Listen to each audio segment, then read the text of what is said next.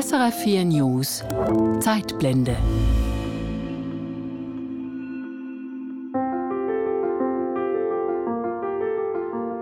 Von weit oben, ganz weit oben, da ist der Blick am besten. Lasst uns auf die Berge steigen, denn auf ihren Höhen finden wir Gesundheit, Kraft und Mut. Dort oben, inmitten der erhabensten Natur, werden wir den innigen Wunsch hegen, den Schöpfer des Alls zu preisen und zu segnen. Matthias Zurbrücken aus dem Wallis, einer der erfolgreichsten Bergsteiger und Bergführer seiner Zeit. Er ist auf dem höchsten Gipfel Neuseelands, steht als erster Mensch ganz oben auf dem Aconcagua, dem höchsten Berg des amerikanischen Kontinents. Und das alles noch vor Beginn des 20. Jahrhunderts. Meine Augen suchten immer die Berggipfel. Und dafür nimmt er durchaus auch Risiken in Kauf, entgeht sogar einmal knapp dem Tod. Er war wirklich einer, der über den Horizont hinausblickte und war auch einer, der äh, den Gipfelerfolg unbedingt suchte. Der Walliser Matthias Zurbrücken gilt als einer der erfolgreichsten Bergführer seiner Zeit. Wie ging er bei seinen Touren vor? Was machte ihn als Bergführer aus? Wie schaffte er den Sprung vom Handwerker im kleinen norditalienischen Bergdorf zu einem der ganz großen? Und warum geht es am Schluss steil bergab mit Zurbrücken? Darum geht es in dieser Zeitblende. Ich bin Silvan Zemp. Zurbrücken wird 1856 in eine arme Walliser Familie im Bergdorf Saas-Fee hineingeboren. Er ist noch keine zwei Jahre alt, da entscheidet sich der Vater, ennet der Grenze Arbeit zu suchen. Bei seiner ersten Bergüberquerung kann Matthias Zurbrücken also noch nicht einmal selber laufen. Über den Monte Moro Pass wird er getragen und die Familie lebt fortan im italienischen Bergdörfchen Macugnaga. Sein Vater wird Bergmann, weil er damit Aussichten hat auf einen etwas besseren Lohn. Doch das Schicksal will es anders. Er gerät in einen Felssturz und stirbt kurz darauf. Keine einfache Zeit für die Familie, erinnert sich Zurbrücken später in seiner Autobiografie. Kummer und Elend stiegen in der Familie zu unerträglicher Höhe, wie man sich leicht vorstellen kann. Nach einer erneuten Heirat der Mutter geht der Familie allerdings bald wieder etwas besser. Doch schon früh, so scheint es, ist ihm das italienische Bergdorf zu klein. Mit 13 Jahren verlässt er Macugnaga und schlägt sich mit allen möglichen Berufen in der Schweiz und im Ausland durch. Mal ist er Pferdehirt, dann geht er seinem Bruder, der Zimmermann ist, zur Hand. Er wird Säumer, arbeitet bei der Eisenbahn, wird Bergarbeiter und geht schließlich einige Jahre nach Italien als Handwerker. Nach dem Militär, in das er beim Eintritt zurück in die Schweiz eingezogen wird, wird er Postillon, also Postbote bei der sogenannten Schweizer Personenpost, und lernt einen Mann kennen, der in Afrika Besitztümer hat. Nur zwei Monate nach Antritt seiner Poststelle quittiert er den Dienst und reist zum ersten Mal übers Meer. Nach Tunesien, schließt sich mit seinem Begleiter einer Karawane an und reist unter beschwerlichen Umständen nach Algier. Einige Monate bleibt er auf dem Kontinent, Länger hält er es in Algerien allerdings nicht aus. Da ich dauernd an Kopfschmerzen litt und fürchtete, dass mir ein längerer Aufenthalt in diesem Klima bleibende Gesundheitsstörungen verursachen könnte. Schon in seinen Jugendjahren bereist Zurbrücken also mehrere Länder und das im 19. Jahrhundert.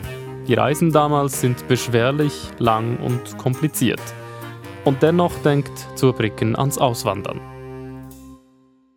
Er wanderte auf der Suche nach Arbeit, die er auch fand, wanderte er durch die halbe Welt. Der Alpinismus-Historiker und Buchautor Daniel Anker hat sich in seiner Arbeit mit Matthias Zurbrücken befasst.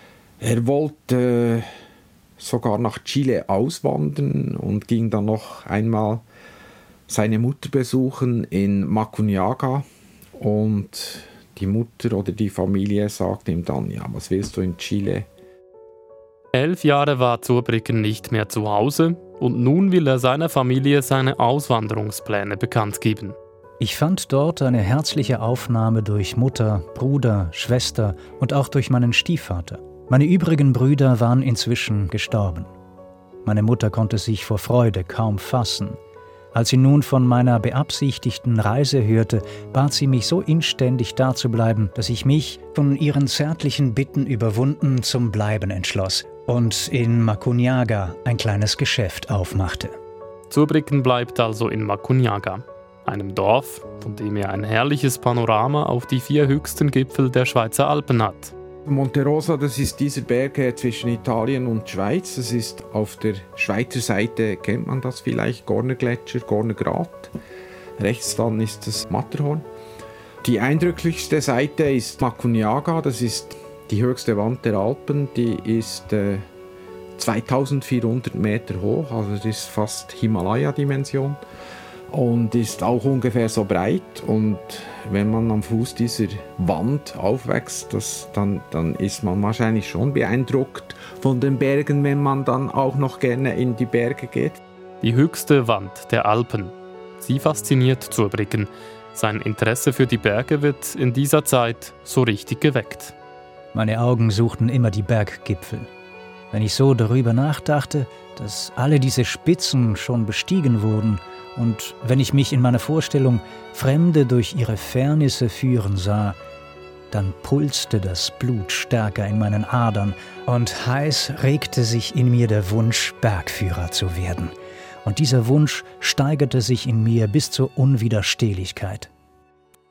Und dann entschloss er sich, Bergführer zu werden. Und früher wurde man Bergführer einfach fast, indem man Kunden in die Berge führte, in kleinere Touren, in größere Touren.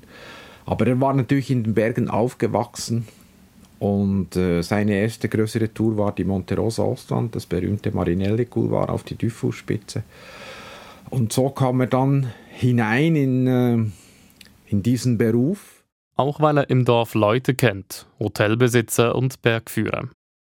Dass er gut darin ist, was er macht, das spricht sich rasch herum. Zurbrücken wird weiterempfohlen und findet immer mehr Arbeit in den Bergen. Die Zeit Ende 19. Jahrhundert bis dann zum Ersten Weltkrieg war natürlich schon auch die Zeit äh, eine große Tourismusboom. All die neuen Hotels, all dies, da kamen ganz viele Leute. Und da waren Bergsteigen schon ein bisschen in, weil äh, was macht man den ganzen Tag im Hotel? Ihm spielt in die Hände, dass Bergsteigtourismus zu dieser Zeit Hochkonjunktur hat. Und das Geschäft als Bergführer, es läuft gut. Mit meinem Einkommen war ich recht zufrieden. Ich hatte das Bedürfnis nach etwas Ruhe, da ich doch im Verlaufe der geschilderten Bergfahrten oft unter dem Sternenhimmel ohne Zelt oder Decke in Höhe von 2500 Metern und mehr, bei oft recht niedrigen Temperaturen, minus 7 Grad Celsius, bivakieren musste. Es war nichts Ungewöhnliches, morgens beim Erwachen 10 bis 12 Zentimeter Neuschnee vorzufinden. Oft schliefen wir auf einer Schneedecke, die infolge der Körperwärme auftaute, während unsere Anzüge gefroren blieben oder durch und durch nass wurden. Matthias Zurbriggen wird zum gefragten Bergführer, auch in Zermatt, wo auch viele Engländer die Berge entdecken. Zermatt ist damals schon eine Feriendestination. Zur gleichen Zeit ist auch Sir Martin Conway im Walliser Bergdörfchen. Conway, ein studierter britischer Gentleman, plant schon länger eine Forschungsreise ins Himalaya-Gebiet und ist dafür auf der Suche nach einem geeigneten Bergführer. Fündig wird er in Zermatt bei Matthias Zurbrücken. Dass Zurbrücken in seiner Jugendzeit viel entdeckt hat, das kommt ihm nun zugute, sagt Historiker Daniel Anker. Schon nur, weil er mehrere Sprachen spricht. Bevor er Bergführer wurde, kannte er sich aus in fremden Ländern.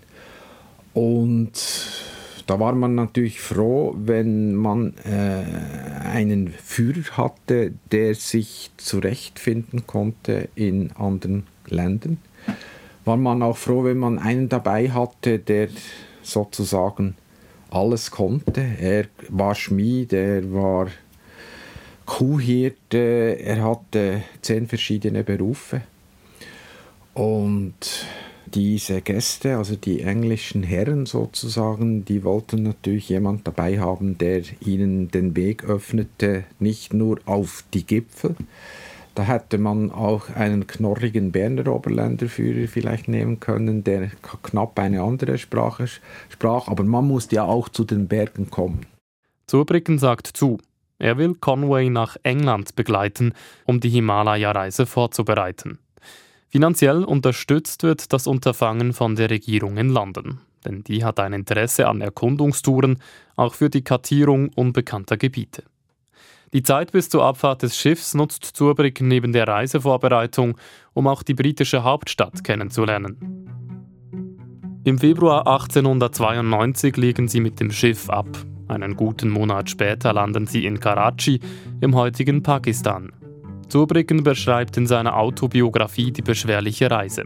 Ein dreitägiger Sturm auf dem Schiff, dann von Karachi aus geht es in einer langen Zugfahrt mit hitzigen Temperaturen rund 1000 Kilometer weiter nach Lahore ins Landesinnere. Eine erstickende, unerträgliche Hitze nennt Zurbriggen die Atmosphäre im Zug. Während der Fahrt schreibt er sich einige Wörter der Einheimischen auf, die er aufgeschnappt hat, und lässt sie übersetzen, um etwas von der Sprache zu verstehen. Die Gruppe ist wochenlang unterwegs, mal zu Fuß, mal über See und Kanäle. Den ersten Berg, den Zurbriggen im Himalaya-Gebiet besteigt, tauft die Gruppe Ibex Peak, rund 4800 Meter hoch.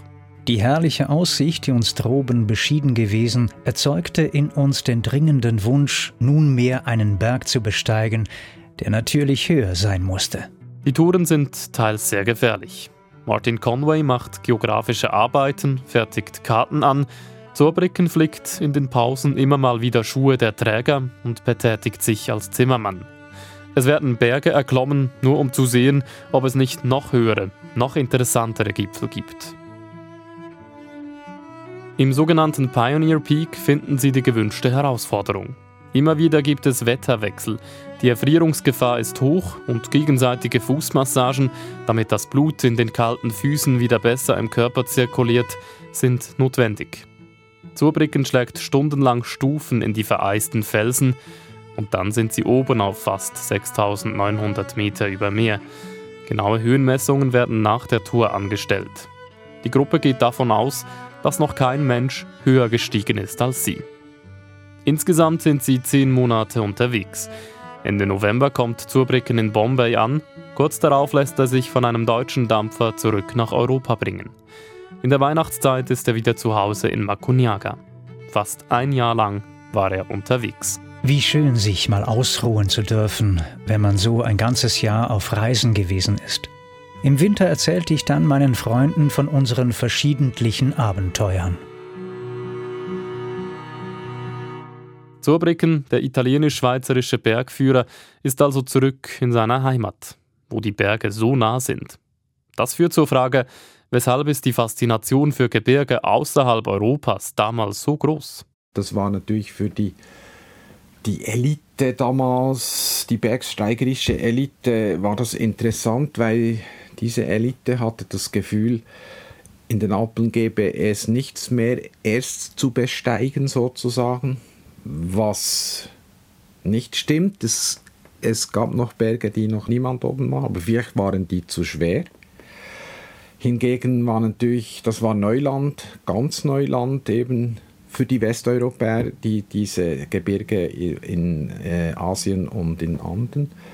Und da war der Matthias Zurbriggen einer der führenden äh, Bergsteiger nicht nur Führer, sondern auch Bergsteiger, weil er Kunden hatte, die ihn engagierten, um dort Berg zu steigen.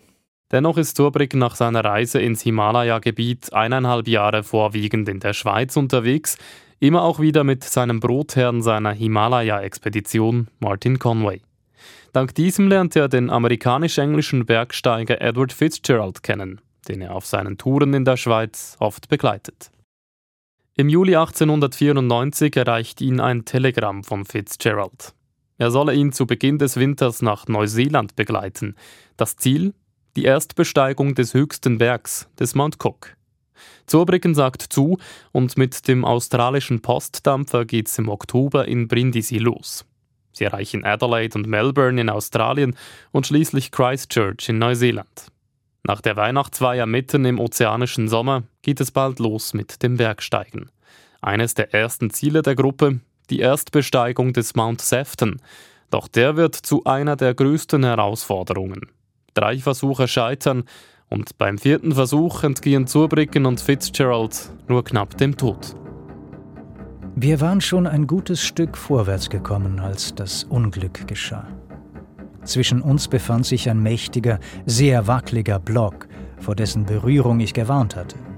Trotzdem stieß ihn mein Herr irgendwie an. Der Block löste sich und riss Mr. Fitzgerald im Sturz einige Meter mit sich. Obwohl ich das Seil mit aller Gewalt zu halten suchte, wurde es mir doch durch den plötzlichen Ruck durch die Hand gerissen. Der starke Ruck hatte meine Hand erheblich verbrannt, sodass sie stark schmerzte. Nach einigen wenigen Schritten befanden wir uns in Sicherheit. Man kann sich meine Überraschung aber wohl denken, als ich feststellte, dass das Seil fast ganz durchgeschlagen war. Wäre es gerissen, hätte mein Herr sicher den Tod gefunden. Dann wäre ich wohl der einzige Berichterstatter gewesen. Glück im Unglück für das Duo. Ein fast kaputtes Seil, eine verbrannte Hand und ein Felsbrocken, der Dutzende Meter unter ihnen zerschellt. Die beiden müssen ihren Schock erstmal verarbeiten. Wir legten eine kurze Pause ein, um uns von den Nachwehen des aufregenden Unfalls zu erholen, nahmen einen Schluck aus der Cognacflasche und kletterten weiter. 10.30 Uhr standen wir auf dem höchsten Punkt des Mount Sefton. Zur Feier des Sieges tranken wir eine gute Flasche Wein, die, wie durch höhere Fügung, Mr. Fitzgeralds Sturz überlebt hatte. Im Nachgang, so schreibt Zurbrücken in seiner Autobiografie, ist das eine der Routen, die er so nie wieder machen würde.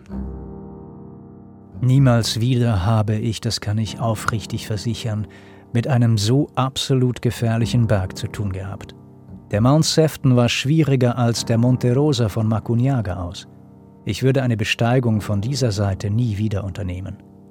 Nach unseren sieben erfolglosen Versuchen hatten wir demnach allen Grund, mit dem Schlussergebnis zufrieden zu sein. Die Neuseeländer nennen den Mount Sefton ihr Matterhorn. Die Besteigung wurde allgemein für unmöglich gehalten. Ich kann mir brüchigeres Gestein und üblere Spalten auch kaum vorstellen. Doch das eigentliche Ziel der Reise in Neuseeland steht noch bevor. Die Besteigung des höchsten Bergs des Landes, des Mount Cook. Doch das Wetter ist nicht gut und man beschließt, das Unterfangen abzubrechen. Doch einiges an Material ist noch zwischengelagert etwas weiter oben am Berg, das Zurbrücken mit einem Träger später holen will. Die anderen haben den Rückzug bereits angetreten. Doch die Wolken verziehen sich nach ein paar Tagen und das Wetter passt. Der Schnee macht den Aufstieg schwierig. Der Träger gibt auf, doch Zurbrücken will hinauf. Und er schafft es. Zwar ist er nicht als erster oben am Berg, denn eine Expedition aus Neuseeland hat es kurz zuvor auch geschafft, doch das hält ihn nicht davon ab. Bei ihm war sicher auch alpinistischer Ehrgeiz, logischerweise. Also äh, am Cook, das hat ihn natürlich gefuchst, dass er nicht die Erstbesteigung gemacht hat. Das war gar nicht geplant, dass er noch auf den Cook steigt. Und also in, in schwierigem Gelände, das war wirklich schwierige, gefährliche Grad mit Wächten, mit, mit wahrscheinlich auch Spalt, mit Abgründen, so hat er das gemacht, hinauf und hinunter. Dabei entdeckt er eine neue Route, die seither seinen Namen trägt, Zurbrickens Ridge. Nach einigen weiteren Expeditionen kehrt Zurbricken via Australien nach London zurück. Zwei Wochen bleibt er dort und nutzt die Zeit für viele Begegnungen und holt sich dank seiner Leistungen Engagements für den nächsten Sommer. Dann geht's nach Hause, nach Makunyaga. Im Jahr darauf reist er ein weiteres Mal mit einem Geschäftsmann nach Neuseeland. Dort bleibt es allerdings bei einigen Wandertouren, denn vertraglich verpflichtet ist er nach wie vor Edward Fitzgerald, dem Bergsteiger, mit dem er das erste Mal in Neuseeland war. Und mit ihm steht bald eine Expedition nach Südamerika an. Der Aconcagua soll es sein, der Berg, der Zurbrücken später weltberühmt machen sollte. Doch woher kommt die Faszination für genau diesen Berg? Der Aconcagua ist der höchste Berg der Südhalbkugel und des amerikanischen Doppelkontinents. Sagt SRF Südamerika-Korrespondentin Teresa Delgado. Er ist fast 7000 Meter hoch, liegt in den Anden, das ist die längste Bergkette der Welt. Also der Aconcagua ist ein Berg der Superlative, kann man sagen. Was das Matterhorn für die Schweiz ist, ist der Aconcagua für Südamerika, wenn man so will. Also das ist ein Symbol, ein wahnsinnig eindrücklicher Gipfel. Auch die Vorbereitung für die Andenfahrt, wie Zurbriggen seine Reise nennt, beginnt in London. Zuerst per Schiff Richtung Brasilien, dann mit dem Zug nach Buenos Aires. Zurbriggen kommt alleine in einem Gästehaus unter, um seine Sprachkenntnisse zu verbessern. Der andere Teil der Gruppe ist in einem Hotel untergebracht. Ein paar Wochen später gehen die ersten Erkundungen im Gebiet des Aconcagua los. Zurbriggen will wissen, welche Routen für die Besteigung des höchsten Bergs des amerikanischen Kontinents möglich wären und er findet eine Möglichkeit. Bei der Annäherung an den Aconcagua wurde mir sofort klar, dass eine Besteigung von dieser Seite her unmöglich sei. Denn der Berg stellte uns hier eine senkrechte, mehr als 1000 Meter hohe Wand entgegen. Ich unternahm zu Pferde eine Rundfahrt um den ganzen Berg um festzustellen, ob man ihn nicht von einer anderen Seite besteigen könne. Ein siebenstündiger Ritt brachte mir die Erkenntnis, dass die Besteigung von einem bestimmten Sattel aus wahrscheinlich möglich sein würde. Nach vierstündigem Klettern hatte ich die Höhe des Sattels erreicht. Eine wunderbare Aussicht bot sich mir da oben. Ich fühlte mich in dieser großen Höhe vollkommen wohl und war fest überzeugt, auch eine höhere Stelle erreichen zu können. Als er wieder unten ist, zurück bei Fitzgerald, zeigt dieser ihm einen Fernspruch aus Santiago de Chile. Der besagte, dass eine aus zehn Personen bestehende Expedition mit 20 Maultieren, die mit allem für eine Besteigung nötigen beladen seien, die Stadt verlassen habe, um vor uns auf den Aconcagua zu gelangen. Darauf machte ich mich dafür verbindlich, dass wir zuerst oben sein würden. Nun muss es also schnell gehen, wenn Zurbriggen und Fitzgerald zuerst zu oberst sein wollen. Der erste Versuch startet mit einem Dämpfer für Zurbriggen. In der Nähe des Sattels entscheiden sie sich, zur Erholung zurückzukehren. Und der Abstieg wird für ihn beinahe zum Verhängnis. Weil die Gletscher wegen der warmen Temperaturen stark abschmolzen, führt ein Fluss, durch den sie wollen, plötzlich viel mehr Wasser als beim Aufstieg.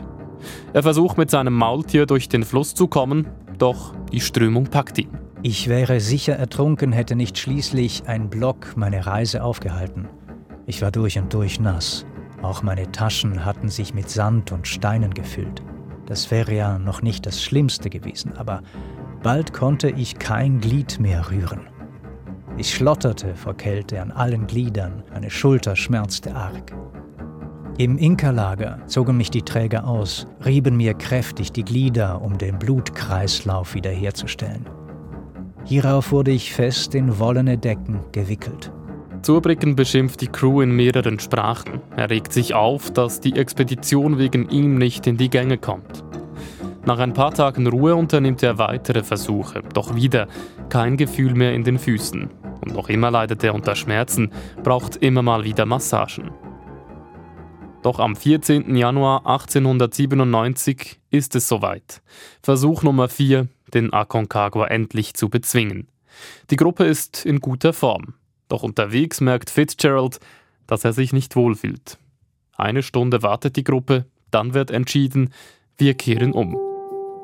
So nah am Ziel und er, Zurbricken, fühlt sich eigentlich fit.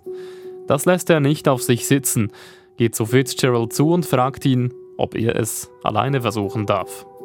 Fitzgerald sagt zu. Ich machte mich wieder auf den Weg zum Aconcagua-Gipfel. Beim Steigen über die außerordentlich steilen Schutthänge hatte ich ziemliche Atembeschwerden. Oben fühlte ich mich vollkommen wohl. Die Freude, die ich da oben empfand, lässt sich leichter vorstellen als beschreiben. Der Aconcagua, der höchste Berg Amerikas, hatte bisher als unbesteiglich gegolten.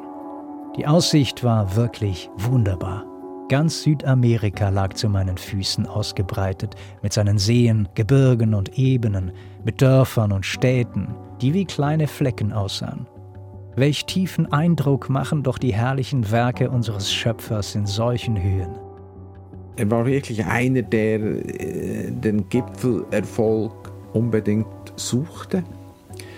ich meine, äh, ja, wenn man dann, so wie er jetzt den Aconcagua, knapp 7000 Meter, den höchsten Berg von Südamerika bzw. vom ganzen amerikanischen Kontinent, dann als erster bestieg, weil sein, äh, sein Klient äh, hatte Höhenprobleme, kam nicht mehr mit und äh, er ging dann alleine hoch. Und das muss man natürlich dann auch können, alleine sich zurechtfinden in unbekanntem Terrain, in, in, auf dieser Höhe. Und das konnte er ganz offenbar. Ich baute einen zwei Meter hohen Steinmann, wie das bei Erstbesteigungen so Sitte ist, wenn sich geeignetes Material vorfindet. Und die Arbeit ging mir so leicht von der Hand, als ob ich in der Ebene wäre. Ich hatte weder Bleistift noch Papier bei mir, darum schnitt ich die Besteigungsdaten in den Stil von Mr. Fitzgeralds Eispickel ein, den ich mitgenommen hatte, und pflanzte ihn zum Schluss oben in den Steinmann. Es ist der absolute Höhepunkt in Zurbrickens Karriere. Den höchsten Berg des amerikanischen Kontinents solo zu besteigen, das spricht sich schnell herum und Zurbricken wird für seine Leistung gefeiert. Sogar der Schweizer Konsul in Mendoza veranstaltet ein Festessen und gratuliert. Dass er so ein, ein, einen solchen Höhepunkt als erster bestieg, das, das hat ihn natürlich auch berühmt gemacht. Aus heutiger Sicht ist man sich allerdings nicht mehr ganz so sicher, ob Zurbriggen wirklich der erste war. Denn 1984, fast 100 Jahre später, wurde im Gebiet des Aconcagua eine Kindermumie der Inka entdeckt, erklärt SRF Südamerika-Korrespondentin Teresa Delgado. Auf dem Aconcagua wurden schon Inka-Mumien gefunden aus dem Jahr 1500, also zum Beispiel ein kleiner Inka-Junge, ähm, etwa sieben bis acht Jahre alt. Ähm, der wurde dort gefunden auf über 5000 Meter Höhe. Und diese Funde deuten auf frühere Besteigungen hin. Es ist wichtig, sich daran zu erinnern, dass in Südamerika schon weit entwickelte indigene Zivilisationen lebten, lange bevor die ersten Europäer ankamen. Also auch wenn diese Völker von Gipfelbesteigungen keine schriftlichen Aufzeichnungen aufbewahrten, gab es sie durchaus und es gibt andere Spuren, die zeigen, was für versierte Kletterer die Inka waren. Also sie benutzten zum Beispiel ein Netz von Pfaden über die Anden als Kommunikations- und Transportweg und bis heute kann man in der Region nahe des Aconcagua, zum Beispiel auf der chilenischen Seite der Grenze, auf dem sogenannten Inca Trail wandern, also auf dem Inka-Pfad. Die Nachkommen der Inka, die leben heute in Peru, in Bolivien, in Ecuador, noch immer in einigen der höchstgelegenen Hauptstädten der Welt. Also klettern und mit der Höhe umgehen, das haben diese Menschen im Blut. Also die Südamerikaner haben längst nicht auf Vorbilder aus Europa gewartet, um ihre eigenen Berge zu entdecken. Und der Berg ist auch heute noch sehr beliebt. Allerdings hat diese Beliebtheit laut Teresa Delgado auch Folgen. Ja, das ist ein großes Geschäft. Ähm, der Aconcagua ist nicht so steil wie andere Berge, die auch fast 7000 Meter hoch sind. Und anders als zum Beispiel beim K2 in Pakistan oder im Himalaya-Gebirge ist es beim Aconcagua auch keine Vorschrift, einen lokalen Guide mitzunehmen, auch wenn das viele trotzdem machen. Also Deshalb ähm, wagen sich viele Kletterer zuerst mal auf den Aconcagua, bevor sie auf andere Gipfel steigen. Und äh, das bringt in der Region natürlich Hotelübernachtungen und alles, was äh, da dran hängt an dem Tourismus. Oft unterschätzen diese Kletterer aber den Berg, vor allem ausländische Kletterer. Ähm, es sterben immer wieder mehrheitlich äh, Amerikaner, Europäer, Neuseeländer, ähm, Bergsteiger auf dem Aconcagua, ähm, meistens wegen Erschöpfung, Erfrierungen oder Verletzungen nach Stürzen die große Höhe, also fast 7000 Meter, ähm, die führt zu Schwindel, Höhenkrankheit.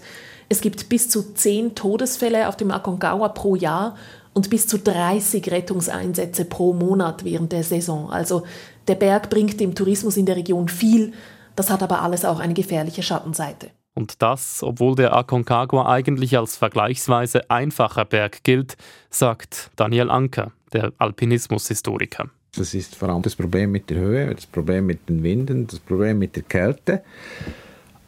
Aber rein technisch ist es ja nicht gerade ein Wanderweg, aber machbar. Doch der Ruhm ist Matthias Zurbriggen im Jahr 1897 trotz allem gewiss. Doch noch ist Zurbriggens Südamerika-Reise nicht zu Ende. Die Expedition auf den über 6.500 Meter hohen Tupungato steht noch an. Vier Versuche braucht er, dann ist er als erster Mensch auch auf dem Vulkan, einem der höchsten Berge des Kontinents. Was sagen seine Erfolge eigentlich über seinen Charakter aus? Er war ein neugieriger, ein offener, ein geselliger.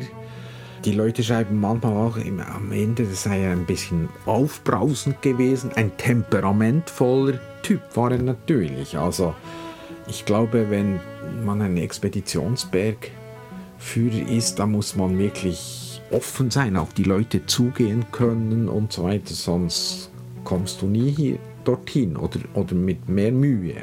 Sagt Alpinismushistoriker Daniel Anker. Alles in allem ein guter Bergführer und Bergsteiger, das attestieren ihm auch unzählige Menschen, die er in die Berge geführt hat, in seinem Führerbuch. Privat allerdings scheint er sein Leben etwas weniger im Griff zu haben. Schon 1885 heiratete er, bekam Kinder, doch häufig war er einfach weg. Also die Frau von Matthias Zurbrücken, die, die war zu Hause und sein Sohn auch. Mhm. Und er war dann einfach eine Zeit lang weg. Eine ziemliche Zeit lang, ja. Also, ja, das waren lange Reisen. Ich meine, noch heute ist Neuseeland nicht gerade vor der Haustür und dort waren sie lange in Neuseeland. Also, das waren monatelange Reisen. Über seine Familie verliert er in seiner Autobiografie kein Wort. In verschiedenen Artikeln ist zu lesen, dass die Familie um ihr Überleben kämpfen muss. Nach seiner Südamerika-Reise wird es ruhiger um Zurbrücken. In seinem Buch schreibt er lediglich, dass er sich wünscht, einmal noch den Mount Everest zu besteigen, den höchsten Berg der Welt.